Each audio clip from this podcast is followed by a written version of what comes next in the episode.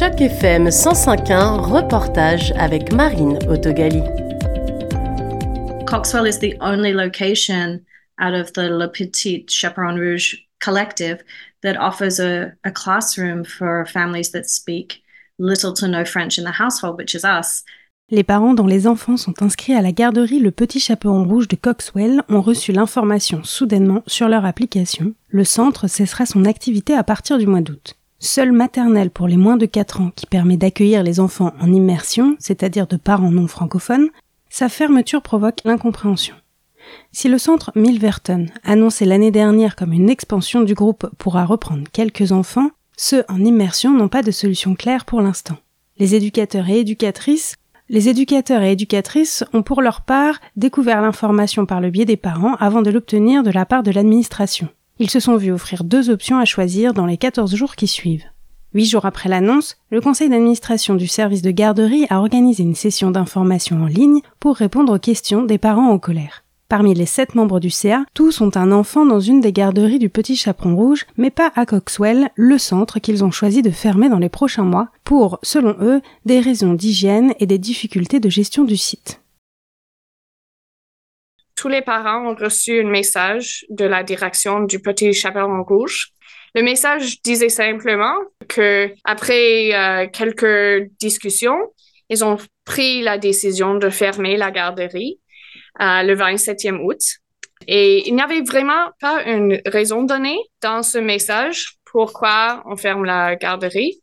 Il n'y a pas des noms des personnes, c'est juste OK, ça va arriver, désolé, on va essayer de trouver les autres places pour tes enfants et aussi on va avoir notre réunion, rendez-vous par Zoom, mais on va donner l'information à plus tard. Le conseiller d'administration a dit c'est la décision de les parents. Mais c'est la première fois que j'ai entendu ça quand j'ai lu la lettre. Et c'est la même chose pour tous les employés et les autres parents à Coxwell.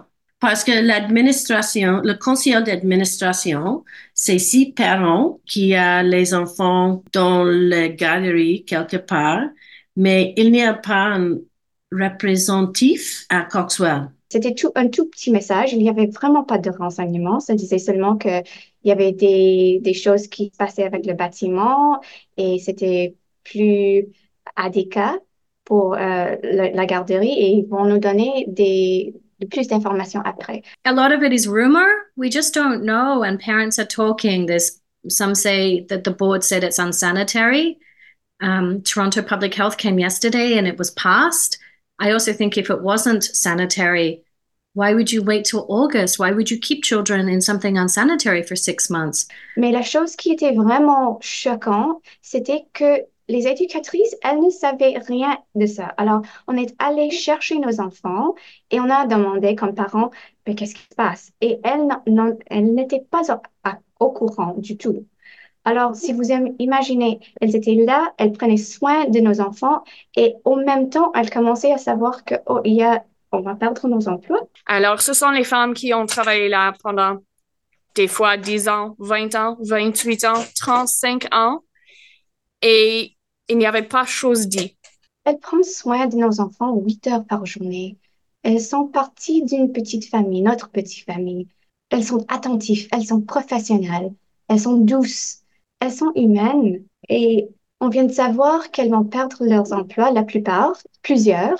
Et ça semble, c'est pas clair, on n'a pas toute l'information, mais ça semble que ces éducatrices ici au succursale Coxwell qui ont euh, demandé de faire, elles ont voté de, joindre un syndicat. Et c'est des dames très professionnelles qui ont essayé de lutter pour leurs droits humains. Et puis de faire comme ça, to shut them down like that for standing up for their human rights, ça brisait le cœur. Il y a 18 éducatrices au centre Coxwell. Et ce que j'ai entendu, c'est que la nouvelle centre aura seulement 11 places pour les éducatrices. En plus, nous étions euh, informés que la direction a dit à toutes les éducatrices que ces 11 places sont pour les temps partiels seulement. maintenant, nous sommes simplement inquiétés parce que euh, il y a moins de place ici à Toronto dans les garderies francophones, en particulier les garderies francophones qui ne sont pas euh, privées. le Petit Chaperon Rouge, c'est une garderie euh, publique, c'est une partie de ce euh, 10 a day daycare. Alors, c'est moins cher pour nous les parents. même moi, je peux pas payer pour une garderie francophone privée. Le secours Coxwell, elle est, elle est euh, unique parce qu'elle offre un programme d'immersion pour les tout petits. Nous sommes pas francophones, mon mari et moi. On vient de, du français immersion. On veut vraiment participer dans la culture francophone. Si on, ferme ce, ce place-là, il n'y a pas cette opportunité pour nous. Et je crois c'est il y a 69 places à Coxwell, euh, mais seulement 59 sont occupés. On a demandé pourquoi, pourquoi tu, tu as quitté le enregistrement? Parce qu'il y a des places, mais encore, il n'y a pas de réponse. Euh, on ne connaît pas bien les problèmes les défis, les challenges, n'importe quoi. Mais pour nous, on veut juste avoir le, le, le ouvert. On, veut que nous pouvons travailler ensemble pour euh, trouver une, solution euh, bien pour les employés, pour les enfants, pour les parents les éducateurs et éducatrices qui sont parfois là depuis plus de dix ans ont été les derniers informés. Ils peuvent choisir une indemnité de départ ou d'être transférés dans un des autres centres, le Petit Chaperon Rouge. Ils témoignent de leur incompréhension, notamment pour ce centre qui a été le premier à ouvrir ses portes pour le Petit Chaperon Rouge. Est-ce que vous aviez déjà une idée que ça allait fermer ou Pas du tout. Non, on n'avait pas l'idée que ça va se fermer, mais on voyait des faits parce que euh, c'était pas normal. Au début, de septembre, dans chaque classe, il y avait des, enfants qui manquaient dans la classe. Donc, c'est des choses qu'on trouvait pas normales parce que c'est la première fois qu'il nous arrive depuis qu'on est à la garderie de manquer des enfants. À partir de là, on commençait à se demander qu'est-ce qui ne va pas, pourquoi on n'a pas assez d'enfants dans les classes. Vous avez un contrat euh, pour un mois, pour un an? Bon, On a un contrat déterminé. chaque année, chaque année, on doit signer. Est-ce que vous savez si vous allez pouvoir garder votre travail? Est-ce qu'on vous a proposé des options? On a des choses contradictoires. La dame qui nous a remis les lettres, hein, qui a eu l'entretien avec nous, nous a dit que euh, va vous garantir votre salaire, c'est garanti. Salaire, cela veut dire quoi? Si euh, on me paye 10 dollars de l'air, donc, ces 10 dollars de l'heure, ça va rester. Mais dessert n'est pas assuré du tout.